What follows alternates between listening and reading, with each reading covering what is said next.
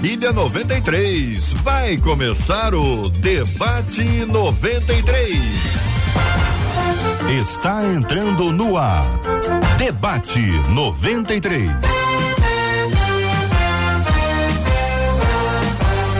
Realização 93 FM. Um oferecimento Pleno News. Notícias de verdade. Apresentação J.R. Vargas. Alô, meu irmão. Alô, minha irmã. Aqui fala J.R. Vargas, minha gente. Estamos de volta, começando aqui mais uma super edição do nosso debate 93 de hoje, nessa quarta-feira, dia 30 de novembro de 2022. Que a bênção do Senhor repouse sobre a sua vida, sua casa, sua família, sobre todos os seus, em nome de Jesus. Bom dia para os nossos queridos debatedores já presentes aqui no estúdio da 93 FM no dia de hoje. Pastor Rômulo Rodrigues, bom dia. Seja bem-vindo, pastor. Olá, queridos, bom dia. Deus abençoe vocês, Deus abençoe o pessoal da mesa. É uma alegria. Esperamos ser bênção nesta manhã. Pastora Marisângela Rocha também está no debate 93 de hoje. Bom dia, pastora. Bom dia, JR. Bom dia aos nossos queridos ouvintes, amados debatedores que tenho o prazer de rever, toda a equipe da rádio. Creio que será uma manhã tremenda.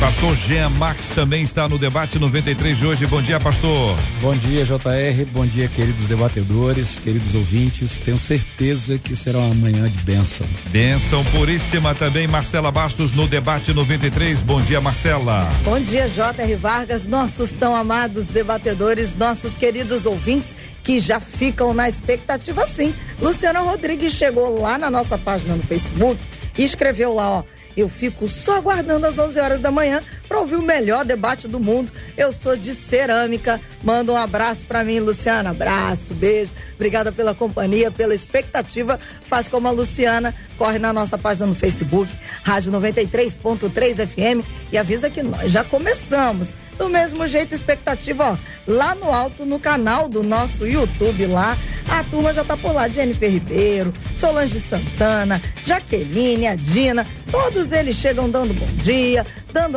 aceninho, dando a paz do Senhor, dando Deus te abençoe, nosso canal no YouTube, 93 FM Gospel, você já chega, além de dar bom dia, acenar a paz do Senhor, já dá aquela curtida, que a sua curtida torna esse vídeo relevante, maior a relevância, mais gente sendo alcançada, mais gente sendo alcançada, significa que o evangelho está sendo propagado. No WhatsApp tem gente ligada da expectativa? Tem sim. Só não me disse o nomezinho, mas já escreveu aqui, ó. Já estou no aguardo do debate 93.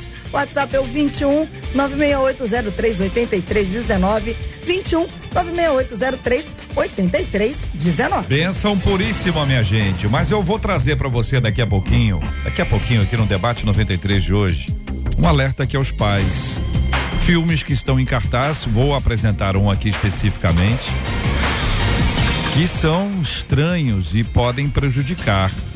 São filmes para serem pensados e você precisa analisar isso. Cada dia que passa, os pais têm que conversar mais com seus filhos e tem que saber conversar. Para conversar, você tem que ter argumento. Cada vez mais, está cada vez mais sério esse assunto. Tem que ter jogo de cintura, tem que ter equilíbrio, mas também tem que ter firmeza. Mas cá entre nós, algumas vezes as pessoas dizem: olha, eu não quero que você faça isso e não traz nenhum motivo, nenhuma justificativa. Eu sei que de vez em quando pergunta por quê e você responde, e a pessoa contra-argumenta e você responde, contra-argumenta. Aí a pouco você diz: olha, vai ser o seguinte, vai ser assim e tá acabado.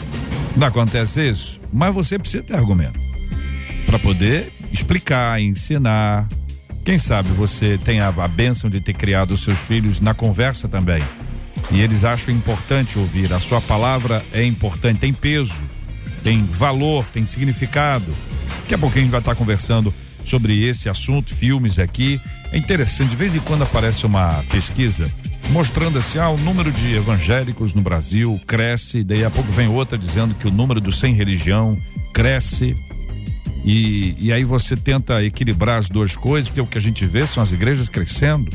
O número de igrejas crescendo é muito grande. Tem igreja que está tá diminuindo? Tem, mas tem igrejas que estão se multiplicando. É impressionante o número de novos cristãos sendo alcançados, famílias inteiras, ruas inteiras, bairros inteiros.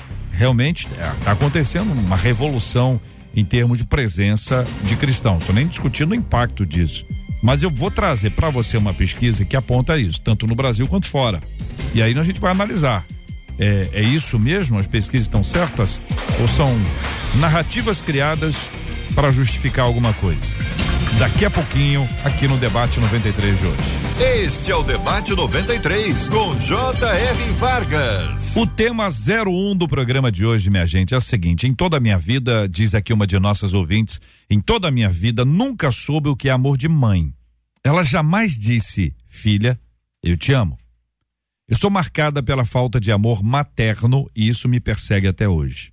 Eu não consigo olhar para minha mãe e dizer que a amo e por isso carrego um imenso vazio no meu peito. Sou uma ótima e carinhosa mãe. Só que, em compensação, sou uma filha fria e distante. Se não consigo dizer, é porque de fato não amo. Quem ama diz que ama ou apenas sente. O que é mais importante, viver ou dizer o amor? Como vencer minha frieza e me tornar uma filha amorosa, mesmo não tendo recebido amor da minha mãe? Então, vamos começar ouvindo a pastora sua palavra inicial, pastora. Depois eu vou para a perguntinha, uma após a outra, mas o seu olhar sobre circunstâncias como esta e tantas outras similares que acontecem com os nossos ouvintes. É, JR, é aqui, né, um tema tão tremendo, o amor, né? E a gente tem que, assim, só para a gente começar, né, falar das manifestações desse amor, né? A gente tem aquele livro, As Cinco Linguagens do Amor, e ali a gente aprende que esse amor, ele pode ser manifesto de maneiras diferentes, né? Então, é, acho que está passando muito aqui, né? Eu acho que essa é a dúvida da nossa querida ouvinte, e acho que esse debate vai ajudá-la muito a ter um olhar diferente sobre essa questão de ler o amor do outro, né? Porque o que ela está pontuando aqui é, é, toque físico e palavras de afirmação. Né? Mas aí a gente tem os atos de serviço, a gente tem o tempo de qualidade, a gente tem né, a, a linguagem dos presentes. E aí eu, eu acho que será um tempo precioso para essa ouvinte refletir quantos atos de amor essa mãe, né? Quantas abnegações, quanta entrega essa, essa mãe fez por ela, né? Nesse, nesse período de criação, tanto que hoje ela é capaz de amar, né? Uhum. Como mãe, e eu sei que, que será um período aqui de cura para a vida da nossa deixa irmã. Eu perguntar uma coisa a pastora, e aí vou ampliar aqui para os meninos também participarem, é considerando as linguagens do amor aí estabelecidas, cinco. É, uma pessoa precisa para se sentir amado da linguagem X. É isso? É, na verdade, é, ela, ela entende melhor né, a questão da receptividade do sou amado, do sou amada para ela, passa por uma linguagem mais específica. Mas a palavra também diz, JR, que o que nos liberta é o conhecimento, né? O conhecimento da palavra de Deus. E a gente, quando conhece, né? A gente, às vezes, poxa, ninguém me disse isso. Ninguém me disse que o amor poderia ser lido e manifesto de outras formas. E eu preciso entender também que eu não vivo isolado no universo. Por mais que eu tenha a minha linguagem, né? É, vamos dizer, top 1 de expressão de amor, para receber essa expressão de amor, eu tenho que entender que o outro é diferente e que a linguagem de expressão de amor dele é diferente. Isso é lindo porque eu aprendo a receber o amor que o outro pode me dar, né, conseguindo perceber que aquele, aquele é o melhor dele, a melhor da expressão dele. Né? Então, da mesma forma que eu tenho uma linguagem receptiva, eu também tenho uma linguagem para expressão e perceber isso em mim e no outro é uma riqueza, é uma libertação, é também uma, é, é uma libertação também de, de não exigir tanto nem de si mesmo e nem do outro, né? Hum. Senhores, meninos. Então, JR, hum. a pastora Marisângela começou citando o que eu falaria. É, eu realmente não não consigo concordar que essa nossa ouvinte não foi amada porque ninguém dá o que não tem, né? e ninguém tem se não receber. E ela consegue ser uma boa mãe, segundo a leitura que ela faz, e isso é fruto também do que ela recebeu. A questão é que parece bem claro que ela só só aceitaria reconhecer que sua mãe a amou se houvesse aí uma questão de palavras de afirmação. E parece que essa não é a linguagem da mãe. Não foi a linguagem de sua mãe. E deve ser a dela, tanto é que ela se mede pelo que ela faz com a sua filha, questão da carinhosa. A construção dessas linguagens, ela também passa pelo aspecto social porque alguns anos atrás pouquíssimos eram os pais que manifestavam seu amor com palavras, né? Pouquíssimos, a maioria era com é, é, atos, de, atos serviço. de serviço, a grande maioria. Então o pai provava que amava o seu filho saindo cedo para trabalhar, trazendo pão, né? Protegendo aquele lá, dando instrução, disciplina. Boa parte dos homens expressavam seu amor assim. Hoje nós temos uma sociedade mais eu vou usar a palavra carente, mas é só no sentido de construção social mesmo. Mais carente dessa outra linguagem, que é focada na questão da palavra de afirmação. Então, eu concordo 100% com o que a pastora disse, que a, o conhecimento liberta, né? Porque eu, eu acho que é importante amar, né? É reconhecer que amo e agradecer por quem me ama. Eu acho que esse é a, uhum. o caminho que a gente tem que caminhar aqui. Pastor Romulo. É interessante alguns temas, como eles nos levam a refletir, inclusive em torno da gente mesma, né? É claro que é convergente a opinião aqui de que a principal forma de alguém se sentir amado é quando isso é verbalizado. A gente necessita da verbalização disso. Mas analisando também um pouquinho a respeito, eu, eu me peguei analisando o seguinte: como é importante você saber decodificar essas linguagens, essas diversas formas de demonstrar amor. Eu já vi algumas vezes pessoas demonstrando amor do seu jeito e o outro lado não conseguir decodificar isso, não conseguir entender. Eu já, eu já recebi relatos, por exemplo, de filhos que são extremamente presenteados pelos seus pais, presente mesmo, coisa material. E eles dizerem o seguinte: não é isso que eu quero, não é disso que eu preciso. Eu preciso é da atenção dele, da audiência dele, que ele me ouça um pouco mais. Dessa maneira eu vou me sentir amado. Então, assim, parece que há uma, há uma dificuldade da parte de quem expressa que ama e uma dificuldade maior ainda daquele que recebe essa manifestação de amor. Então, quando você não decodifica isso, detalhe, tá, gente? Isso é para todo tipo de relação, não só mãe, filha, mas marido, mulher e por aí vai, né? Cada um tem o seu jeito de expressar isso. A, a pastora começou muito bem, era essa minha linha de raciocínio também. Uhum.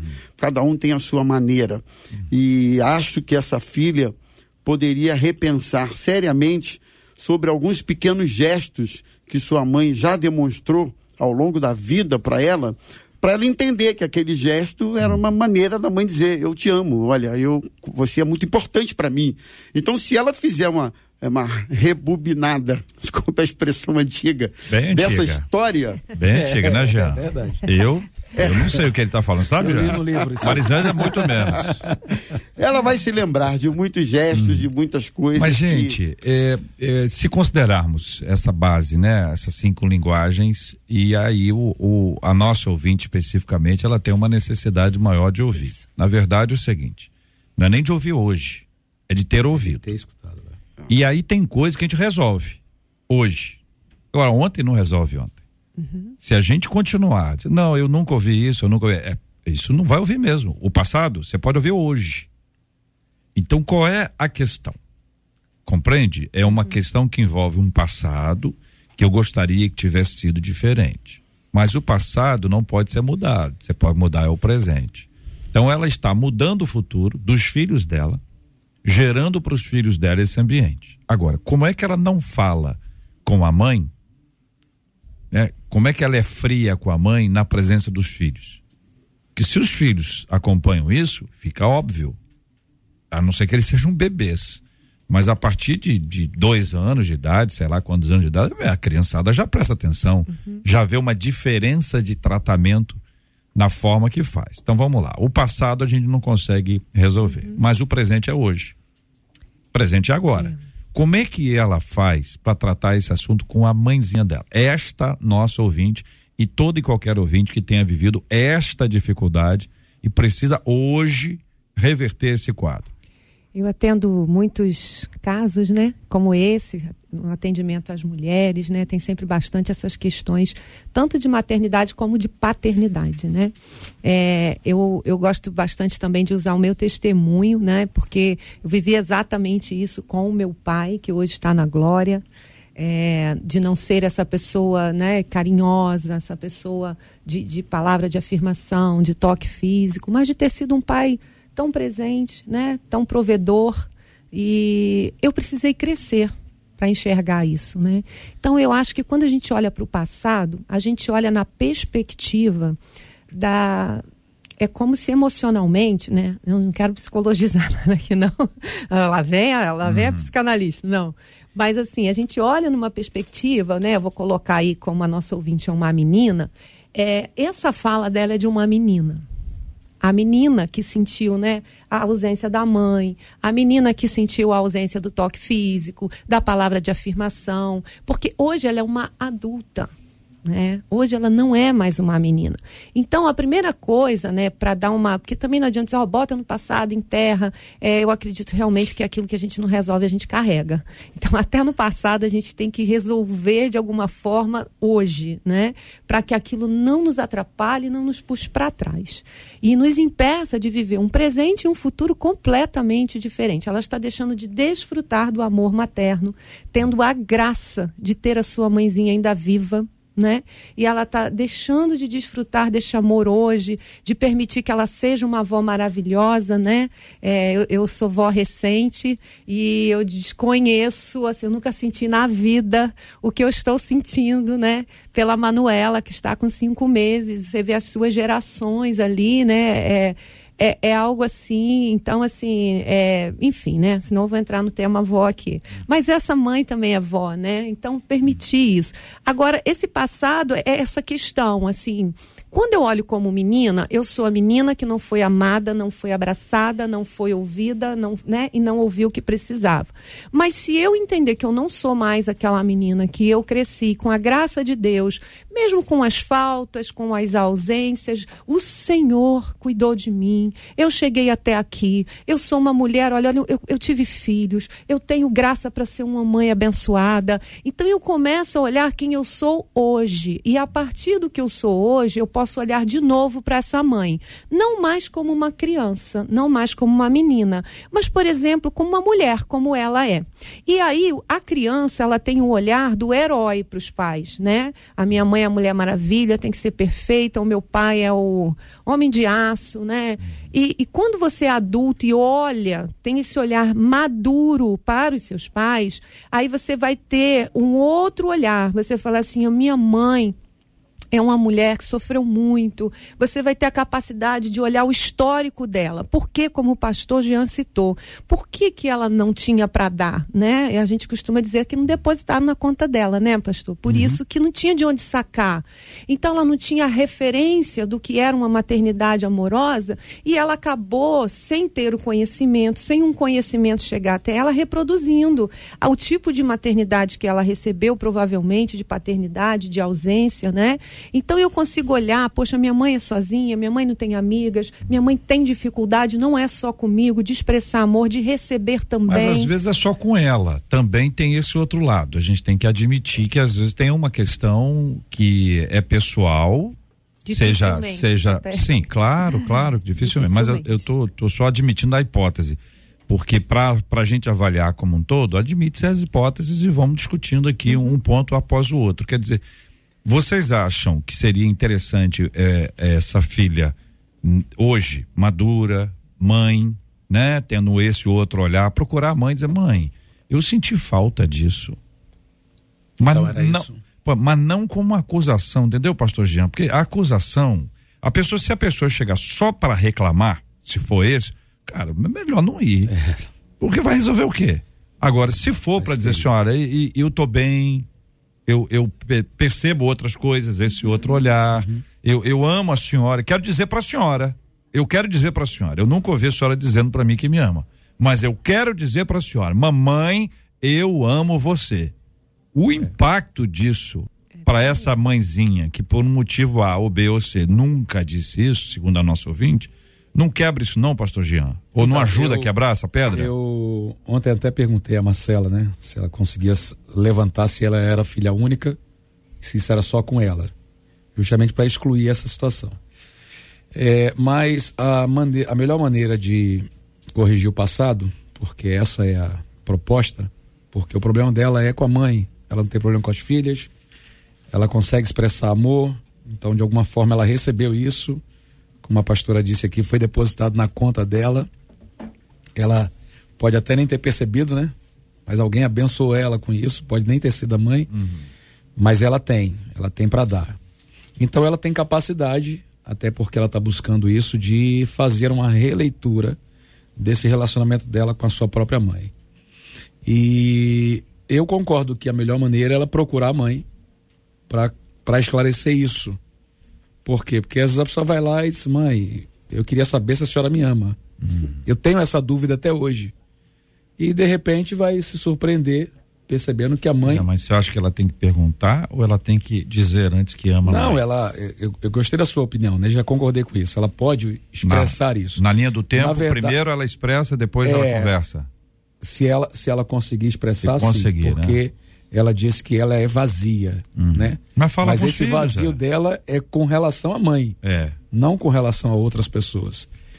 Então, ela, se ela puder fazer isso aí, a melhor linha de tempo é essa. Ela vai dizer à mãe, né? Eu quero dizer à senhora que eu a amo, entendeu? E busque em Cristo valores para conseguir falar isso com sinceridade, mas pode pode questionar a mãe sobre isso e eu tenho certeza que ela ficará surpresa porque a mãe talvez até se assuste assim, minha filha, eu sempre te amei, não, Sim. não sei de onde você tirou essa dúvida, ah. porque isso acontece muito, né? Muito. É, a gente atende casais e às vezes o marido entra na sala e diz assim, pastor, eu não sei mais o que, que eu faço para ela acreditar que eu amo. Né? E, a, e, a, e a esposa diz assim, esse, esse cara não me ama. E às vezes ele não ama porque ele não é de dar presente, ele também não liga de receber. Eu, eu sou assim, eu não, eu não ligo de receber presente. Né? Não, ninguém ninguém Você. precisa- não ligo. Pastor Jean, você tá E falando. acaba esquecendo de dar presente pros outros. então, eu preciso. Eu vou lembrar o senhor, pela pode, sua- pode ficar tranquilo. Eu lembro senhor. Eu preciso me policiar. É junho, tá? Só pra lembrar, É. antecipado. Eu preciso me policiar pra dizer assim, cara, em junho o JR faz aniversário. 23. E, dia 23 de junho. É. e ele gosta de receber presente. Porque Se não passa, esquece. Eu, eu, eu não ligo de receber e também Entendi. acabo não ligando de dar. Agora imagina eu me relacionando com alguém que acha que o amor só é confirmado Presente. com presentes. É. Minha filha, ela tem muito isso, né? Então, é, é- é matar ela e esquecer. Ô, Jesus. Então, Pastor Rômulo. a gente tem que aprender mesmo para poder amadurecer. Qual a preparação que deve ser feita por essa nossa ouvinte, considerando aqui que ela vai procurar a mãezinha, que vai dizer para ela, mamãe, eu te amo, e vai conversar com a mãe sobre, sobre essas. Qual é a preparação para chegar nesse dia aí, Pastor Rômulo? eu destacaria duas coisas importantes. Uma delas é entender que às vezes certos sentimentos que a gente precisa ter, certas, certos vazios que se, que se configuram na nossa vida, precisam ser preenchidos. Muitas vezes a força não vem da gente. Então aí eu preciso considerar duas possibilidades. Uma é pedir a Deus que que de alguma maneira faça esse milagre na vida dela. É, a gente acha que milagre é a cura de doenças, essas coisas extraordinárias que a gente ouve por aí.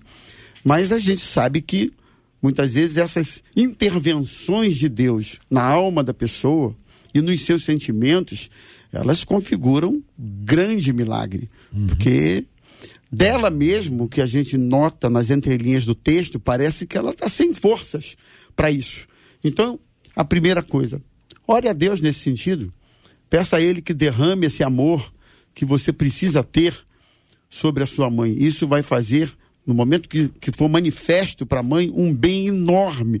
Aliás, mais do que isso, eu acho que vai ser curador para ela. Esse é o primeiro aspecto. O segundo, que eu também acho importante, se for o caso, ao longo do tempo, às vezes o amor brota de uma vez, às vezes é um processo. Ela vai aprendendo a amar a mãe e a e a administrar essas questões ao longo do tempo. Uhum. Por que não considerar um processo terapêutico para auxiliá-la nesse sentido?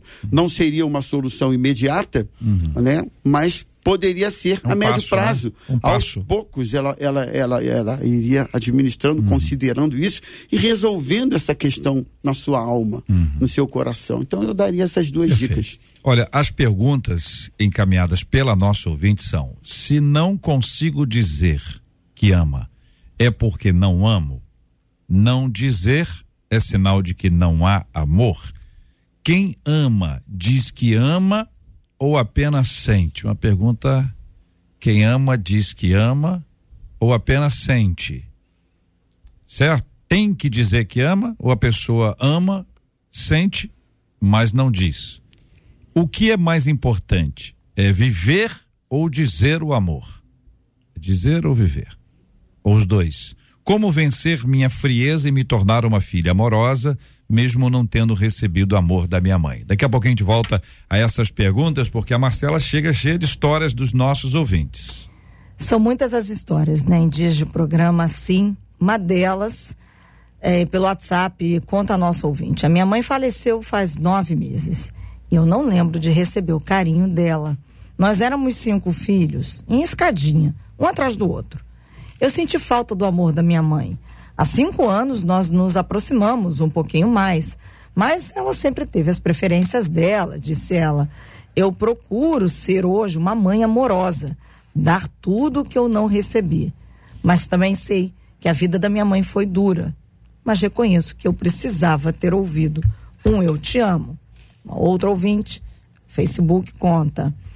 Eu fui criada em orfanato desde muito novinha. Conheci os meus pais já adulta eu tento dizer à minha mãe que a amo, mas quando me aproximo, eu me travo. Hum. Somos muito unidas e amigas. Eu a amo, mas nunca disse com palavras, hum. somente com ações. E ela, o mesmo. Várias histórias nessa linha, mas vou trazer um contraponto. Uma outra ouvinte dizendo: Minha mãe faleceu no ano passado, em meio à pandemia. Quando a deixei no CTI, a última coisa que disse foi: Eu te amo, mãe. E ela me disse: Também te amo, filha. Ali, diz ela, foi a nossa despedida. Olha bem.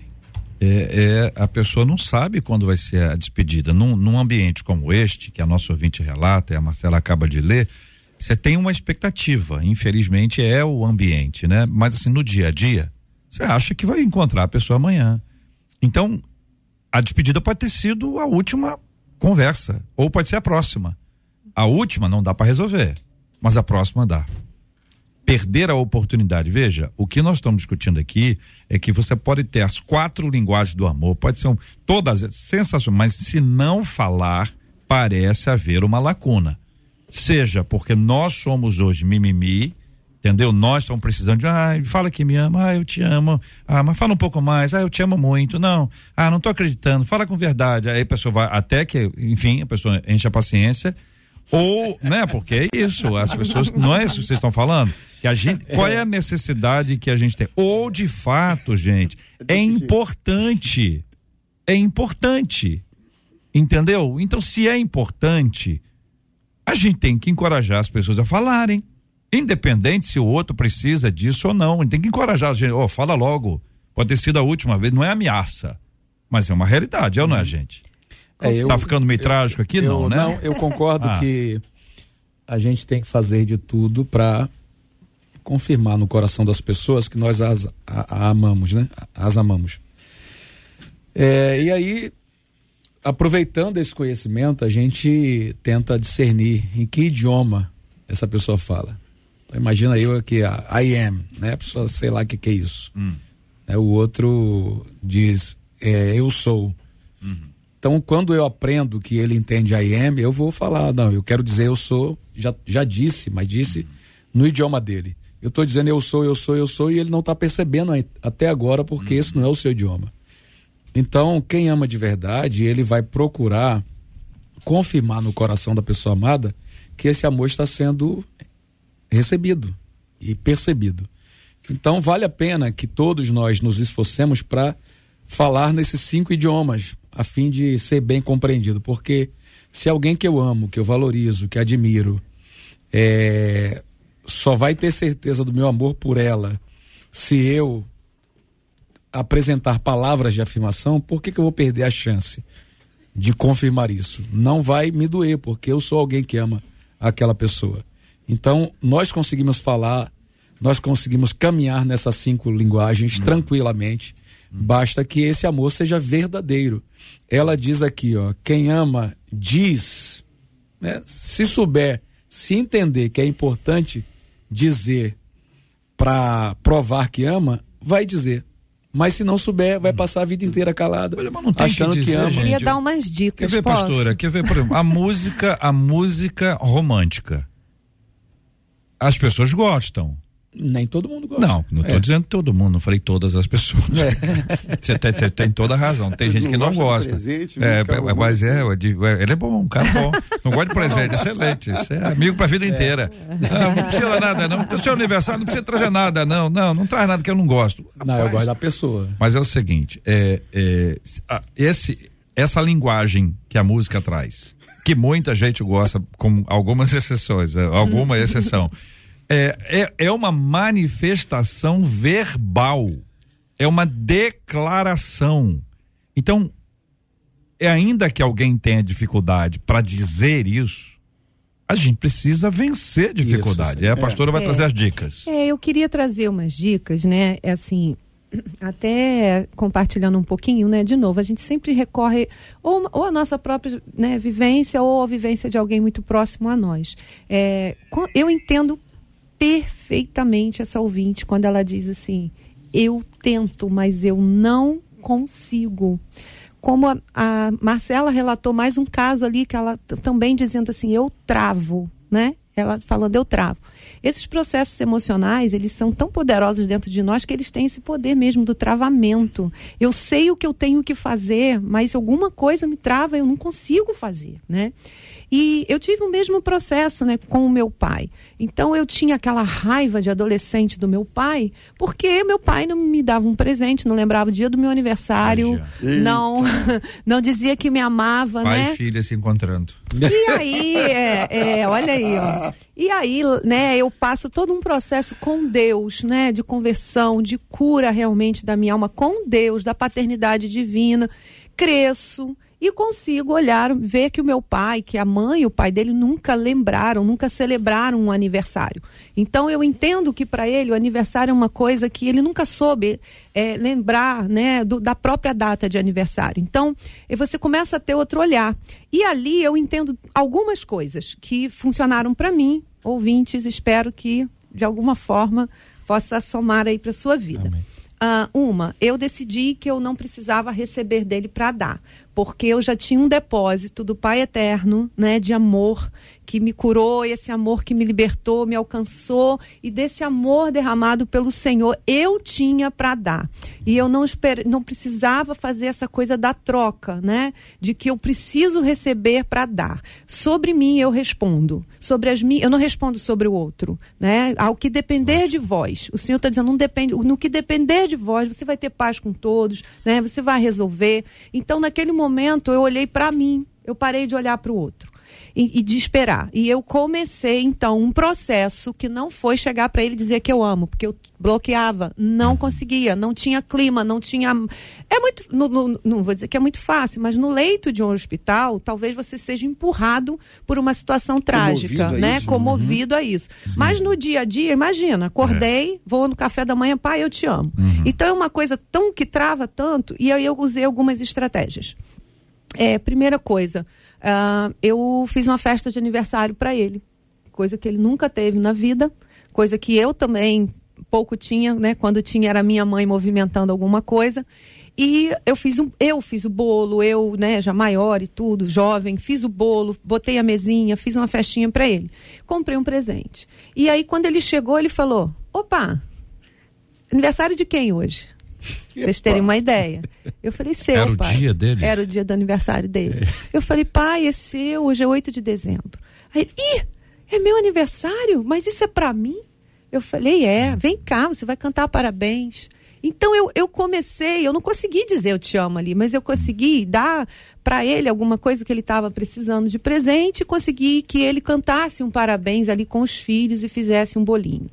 É, depois eu, eu já com 17 anos eu, eu trabalho, eu já estava como missionária na Jocum, estava em outro país e aproveitei ainda com aquele travamento todo escrever já que eu não conseguia falar, eu vou escrever. Então eu comecei a escrever cartas para ele, relatando como estava a missão, como que eu estava, e no final eu, eu te, te amo, amo, né? Então você vai num processo, aí ele respondia assim. Isso é legal. Aqui no Brasil, uhum. a política, ai, aqui ai, no ai. Brasil está uhum. chovendo fora de época, né? uhum. né? E aí eu continuava que depender de mim, não é o que depende dele. E eu continuei escrevendo cartas, relatando o que Deus estava fazendo, as missões. Ele não era cristão. E no final eu dizia: Pai, eu te amo. Estou com saudade. Né? E eu fui nesse processo. Quando eu volto de, de, de desse país né, para casa, é, eu continuo nessa. Né, de dar, de dar nessa afetividade. Resumindo, porque aqui a gente não tem tempo, é. uh, enfim, né? Uh, isso, meu pai morreu aos 66 anos de idade e morreu de uma maneira que é, se eu passasse um dia sem ir lá, já estava casada nessa época, se eu passasse um dia sem ir lá, ele reclamava com a minha mãe. Né? Então ele dizia, ela não veio me ver, eu cuidei no final. A minha atitude para com ele curou a vida dos meus irmãos, porque eles começaram também a se aproximar. E, enfim, Deus fez. E hoje, dentro das dicas, a gente tem o WhatsApp, né, JR? É. A gente tem os emojis. É. Eu não consigo dizer, mas eu consigo man primeiro mandar um coração. Um coraçãozinho. Né? Um olhinho com coração. Uhum. E aí Deus vai trabalhando e eu realmente consegui dizer, né, pro meu pai. E só fechando mesmo, porque isso é a melhor parte da história, quando ele morreu, minha mãe foi uh, tirar as coisas dele, né? E achou um baú super escondido, mega escondido, daqueles que tem um baú dentro de outro, de outro, de outro, de outro. Aí minha mãe falou: ah, vou achar carta de mulheres. mulher, mulher tem ciúme até depois de morto, né? Minha mãe já abriu. E o que tinha no, dentro desse baú eram todas as minhas cartas. enquanto eu estava em outro país, né? Quer dizer, ninguém podia saber que aquilo era tão importante para ele, então ele escondia de uma forma. Uhum. Então, assim, gente, é, é, olhar o outro, né? Como Cristo olhou. Olha, me rejeitou, não me amou, mas eu vou morrer por ele. ele. não amava, né? É. É. Bom, gente. Respirar, né? Vamos respirar, é. porque é. é. o seguinte: a reação do outro não vai definir a nossa ação. É. Ótimo. A reação do outro não definirá a sua ação. A sua ação é de declarar amor. Nós já discutimos aqui as possíveis causas e as soluções também. Não só para essa nossa ouvinte aqui que mandou um e-mail, mas para todo mundo que já passou por isso ou está vivendo isso agora. Extremamente prático, muito oportuno. Eu agradeço demais a vocês e a contribuição de vocês. Marcela, vamos. É, o que, que os nossos ouvintes estão aí? Imagino a emoção deles agora. São muitas, muitas, muitas as histórias. A gente não vai conseguir, né, contar todas elas, mas uh, uma delas, é, eu vou começar com a da nossa ouvinte, que é mãe, e ela diz assim: Eu não sou muito boa para falar que amo os meus filhos. Hum. Agora, os meus filhos cresceram. O meu caçula, que é zoador, chega para mim e diz assim: Ô oh, mãe, eu não ouvi a senhora falar que me ama hoje. Oh. Aí o que que acontece? Quebra. Eu acabo falando a todo momento que amo. Ah, uma outra ouvinte pelo Face disse assim: Minha mãe nunca falou que me amava, hum. mas perto da morte dela, eu sonhei que declarava o meu amor por ela. E no seu último dia de vida, eu vivenciei esse sonho. Assim que eu cheguei em casa, depois de ter dito que a amava, chegou a notícia que ela havia partido. Por muito tempo, carreguei a culpa da morte. Depois que me converti, entendi que ela precisava ouvir para ficar tranquila. Sempre amei a minha mãe, mas não declarava, diz essa ouvinte que no caso era a filha, que não declarava o amor pela mãe. Uma outra ouvinte, pelo WhatsApp, disse assim: Minha mãe nunca disse que amava nem a mim nem o meu irmão, mesmo demonstrando que nos amava. E nós também aprendemos a não dizer que amamos ninguém. Somente antes do último suspiro dela, num leito de dor, um pouquinho sem jeito, ela abriu o coração e disse: que nos amava. Como nós nunca tínhamos ouvido isso dela, confesso, eu e meu irmão ficamos até sem graça. Não percebemos que ela estava se despedindo de nós, mas se despediu dizendo que nos amava, conta ouvinte pelo WhatsApp. Eu agradeço demais a vocês, ouvintes, pela fala, por compartilharem conosco suas histórias e cada fala de vocês me encoraja a dizer a vocês: falem que vocês amam, compartilhem esse amor, declarem esse amor, vivam com a simplicidade que há nessa frase. E também nos atos todos que já conversamos aqui, são coisas importantes. O papel dos pais, a relação com os filhos, por exemplo, na, na no acompanhamento dos filhos quanto ao que eles assistem, né?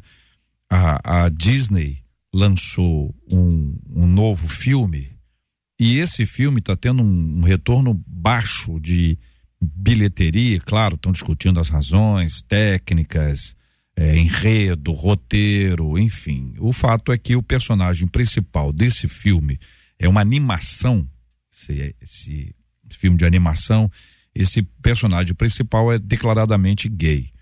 Ah, o filme tem, tinha uma expectativa de arrecadação e já foi para o espaço isso aí. E fica aqui como um alerta aos pais: o cuidado. Ah, vamos no cinema, porque a gente fala de, de internet, televisão, mas vamos no cinema. Peraí, estuda primeiro o negócio, dá uma analisada, veja se vale a pena para o seu filho e sua filha assistir isso pode parecer uma coisa muito inocente. E tem coisa que vai o grupo da própria igreja. A galera, ah, vamos no cinema, tal, e saem para ir pro cinema. Vocês sabem disso. Muitos dos meninos e meninas, eles têm planejamento é, é zero, né? É, é, sai sem saber para onde, vai pro cinema sem saber que filme e às vezes sem saber com que pagar. E, e como é que volta? Que, e, e, te, vai terminar que horas? Hein? Vou terminar que horas? Vocês vão embora como? Como assim? Vão embora como? Não, a gente nem foi ainda. Então, não é isso? Não é isso, Gé? É verdade. Então é o seguinte: conversa primeiro, avalia. Esse filme tá aí.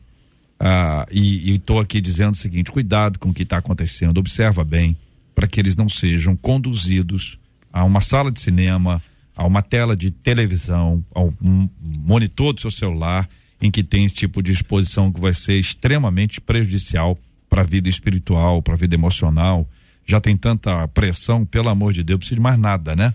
Bom, gente, é o seguinte: com base em levantamento realizados durante o período eleitoral, o Instituto Datafolha, o Datafolha apontou que o número de pessoas que se declaram sem religião tem aumentado bastante no Brasil, chegando a superar o de católicos e evangélicos entre os jovens. Então eles fazem um recorte entre os jovens e apontam de acordo com a pesquisa, os que se declaram sem religião superam o número de católicos e evangélicos entre a população de 16 a 24 anos no Rio de, Rio de Janeiro e em São Paulo. Vamos para São Paulo, temos grande, uma grande audiência em São Paulo. Os sem religião identificados em São Paulo chegam a 30% entre os jovens de 16 a 24 anos, beleza?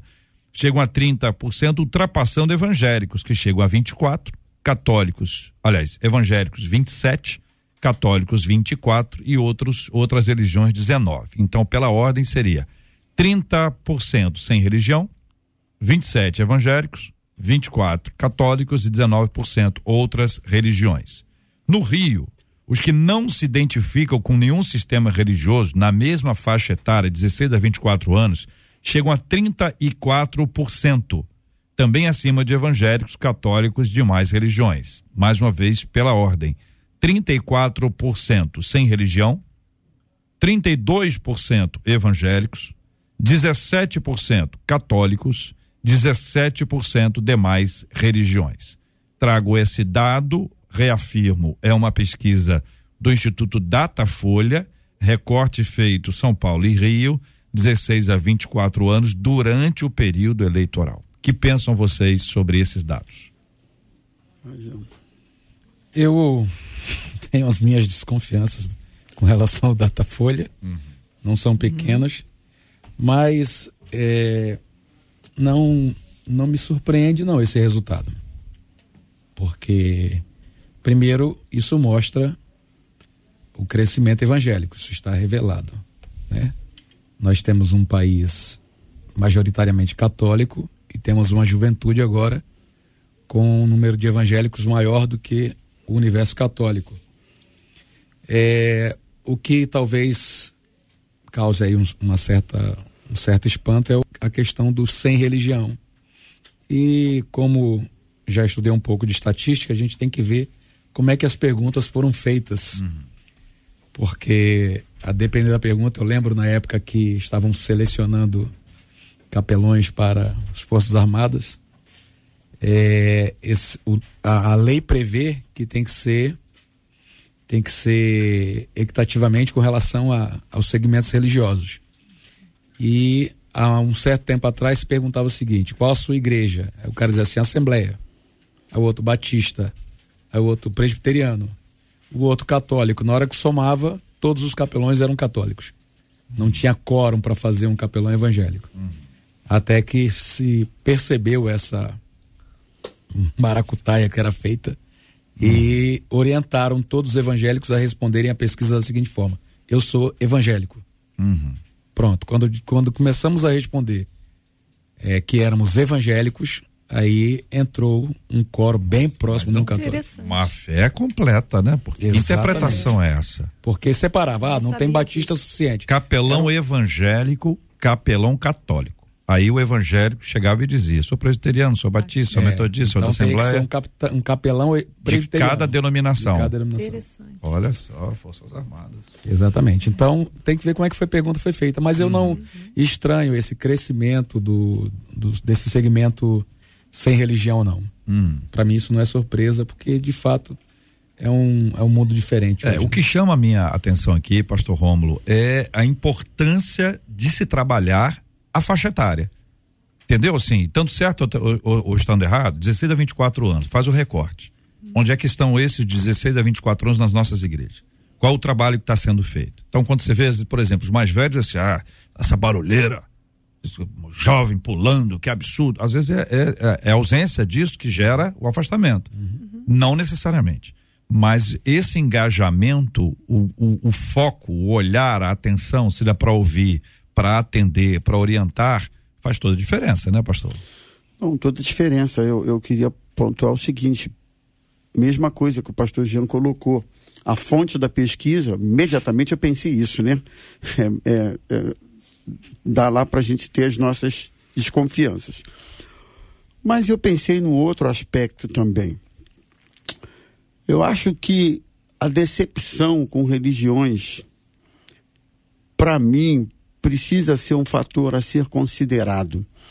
Querendo ou não, essa galera, como todo ser humano, mas o jovem de um modo geral, ele copia modelos, ele precisa de referências, ele precisa de exemplos, ele precisa ter isso até como um fator de estímulo para entender que a religião, num primeiro momento, religião, Talvez depois ele entenda que não é bem religião, é Cristo, é o Evangelho, mas ele precisa ter referências para um estímulo inicial para buscar isso. E me parece, na minha maneira de analisar, a gente tem vivido hoje um tempo extremamente confuso nesse sentido, difícil, é, e as pessoas hoje é, olham para esse universo e se ressentem da falta de referência. Então eu acho que esse fator pode sim estar em jogo nessa questão. Pensei também na questão do humanismo. Ah, as pessoas são extremamente humanistas e, e, interessadas em si, em satisfazer suas coisas, seus interesses, né? E de uma certa forma a religião, sobretudo o evangelho, ele não tem essa proposta proposta do Evangelho é uma proposta de renúncia, é diferente, é na contramão disso. Então eu acho que alguns desses fatores, numa, numa assim, uma análise rápida, eles podem, podem sim é, ter, estar contribuindo para isso. É, eu, quanto JR lia, né, eu me recordei de que eu fui a uma conferência, né, dita Conferência Global de Missões, é, tinha pessoas de todos os países. Essa conferência aconteceu é, nos Estados Unidos. E quando eu estava lá, eu me surpreendi com um grupo, né, um quiosque, um, uma que estava coletando ali, né, incentivando e pedindo, solicitando missionários para a evangelização da Europa. Então aquilo muito me chamou a atenção. E eu fui, né, investigar então, descobrir mais. E aí a gente descobre, né, que realmente a Europa, berço do evangelho, né, de tantas igrejas ali citadas, né, aqui na palavra, e a gente vê que realmente hoje a Europa, ela está fria, ela está distante do Senhor. Ela tem um número enorme de pessoas se declarando ateus, né, que não acreditam, não tem religião ou sem religião nenhuma, não ateu, mas sem religião, porque tem uma diferença. E isso me faz, né, isso me traz a uma coisa que pela qual eu uh, batalho, né, que é que, que é o que está em Deuteronômio, né, no capítulo 6. Eu sei que a gente não é de ler Bíblia aqui, mas rapidinho um versículo. É isso, pastora, lê Bíblia todo não, dia aqui. Não, não é isso. Fala a gente não. cita, né? Mas Fala o tempo é tão curtinho que não dá para ficar lendo. Fala a gente sempre não. cita para resumir. Perdão, Pode, falei errado. Não, tá tranquilo, tá tranquilo. falei errado. A gente cita mais do que lê para remir o tempo. Mas assim, eu amo esse texto, é um texto da minha vida que motiva muito meu chamado, meu ministério, né, que diz que a gente chamará o Senhor de todo o coração, sua alma e suas forças. Aí ele diz assim: "Estas palavras que eu te ordeno neste livro estarão no teu coração e tu as inculcarás a teus filhos." e falarás dela quando te assentares em tua casa, quando andares pelo caminho, quando te deitares, quando te levantares, enfim. É, eu acho que está faltando muito isso. Por que, que esses adolescentes chegam né, nessa fase tão vulneráveis ao mundo, tão vulneráveis a, a perder sua fé, a dizer que não creem mais? Né? Eu acredito que está faltando referencial desde a infância, cumprirmos essa palavra. É o que eu acredito. Eu acredito também, eu posso estar errada. Assim, tiver outras opiniões, realmente assim seria ótimo a gente discutir, acrescentar. Mas quando eu olho para essa situação da Europa, me parece que uma uma geração falhou uhum. em cumprir Deuteronômio, capítulo 6, em Agora... inculcar né, é, essa, essa geração da palavra, da relacionamento com Deus. E aí a gente chega a esses quadros, a esse, então assim, fica uma palavra assim para os pais, para as famílias, né, para a educação. Viu uma coisa que a gente precisa é, distinguir, né? É, no Brasil não significa decréscimo ou diminuição de cristãos. Então você não está dizendo aqui, está diminuindo o número de evangélicos. Não, nós estamos dizendo o seguinte: tem um grande número de pessoas que afirmam ser sem religião. Não quer dizer que esse menino estava na igreja e não está mais. Esse, esse dado não é apresentado uhum. aqui. Uhum. O dado que é apresentado aqui fala que existe um bom número de pessoas que estão falando que estão sem religião. Pode ser parte dos que estavam na igreja evangélica, católica ou de mais religiões ou nenhuma religião. Compreende? Quer dizer, Sim. esse é o quadro do Brasil. Vamos para a Europa então. Inglaterra e País de Gales. Aí você tem uma diminuição geral, não só jovens, geral, do número de pessoas que se identificam como cristãs.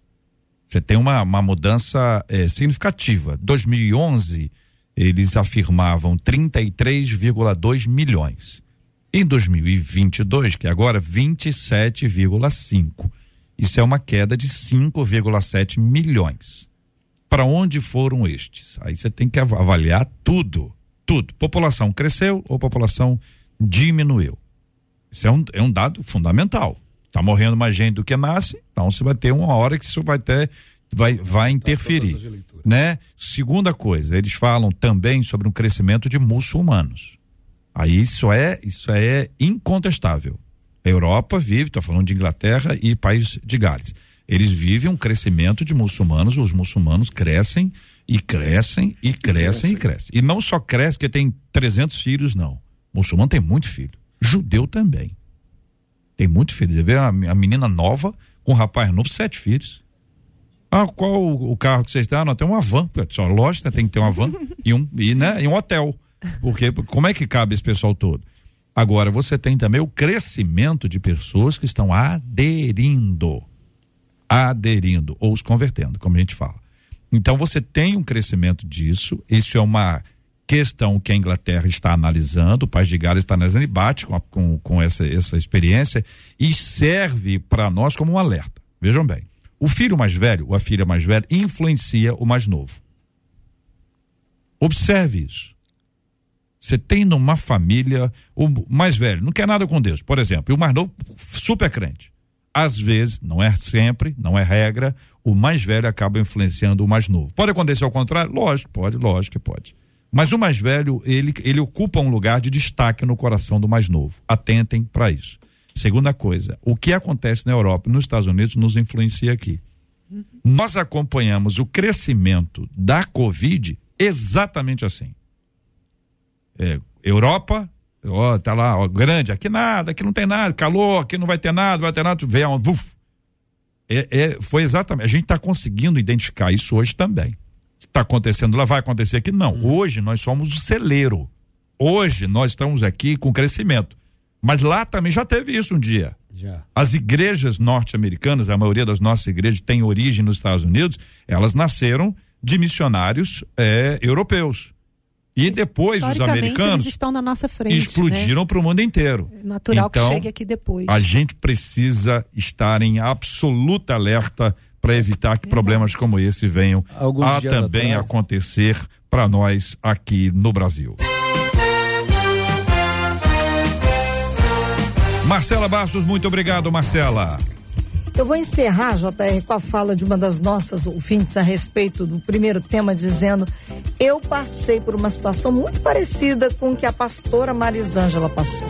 E fiz o mesmo que ela fez com o paizinho dela. Comigo, o que aconteceu foi algo tão maravilhoso é que por causa do meu posicionamento eu ganhei para Jesus. Hum. Hoje meu pai está na glória e hoje falo para os meus filhos que eu os amo e digo a todos que estão à minha volta hum. que também os amo, JR. É uma palavra boa para lembrar. Você só perde alguém quando você não sabe onde esse alguém está.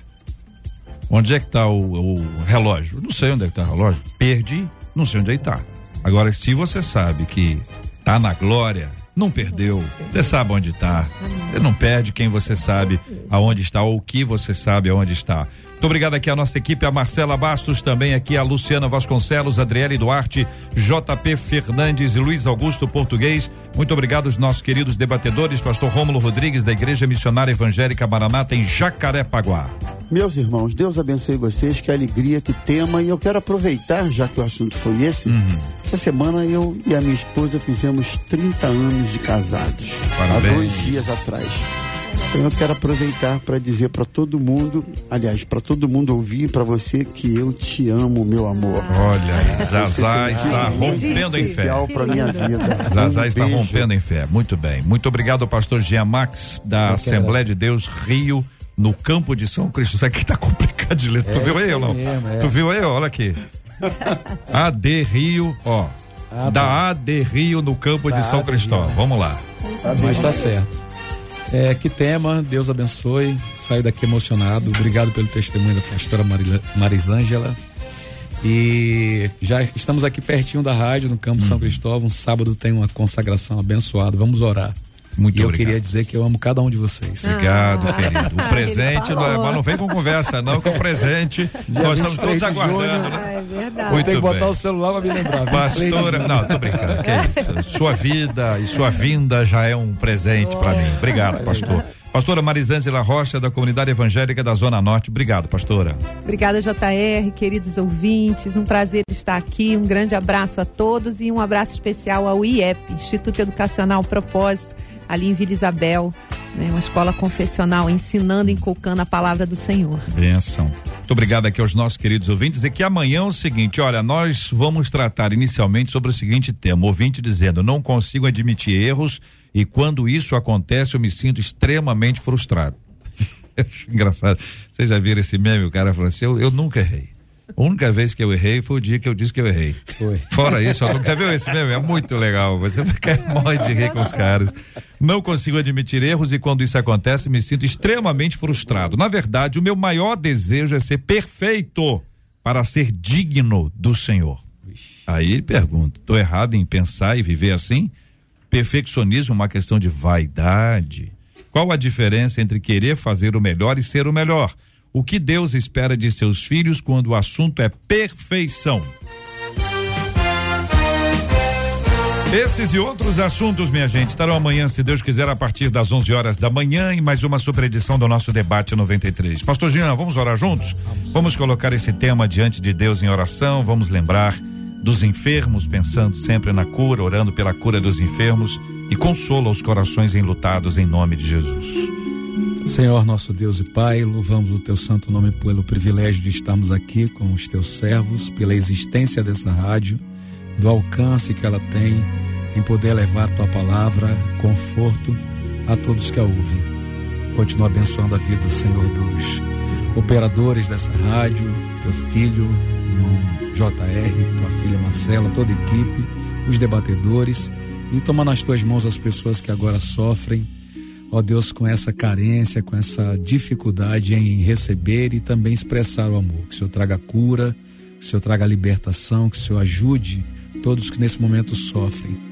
Pai, dá uma atenção especial a quem está enfermo, curando as suas enfermidades, libertando da doença e consolando também aqueles que agora choram a perda de um ente querido. Continua a nos abençoar, Senhor, nós somos dependentes da tua misericórdia e oramos dessa forma, já agradecidos em nome de Jesus. Amém. Que Deus te abençoe. Você acabou de ouvir Debate 93.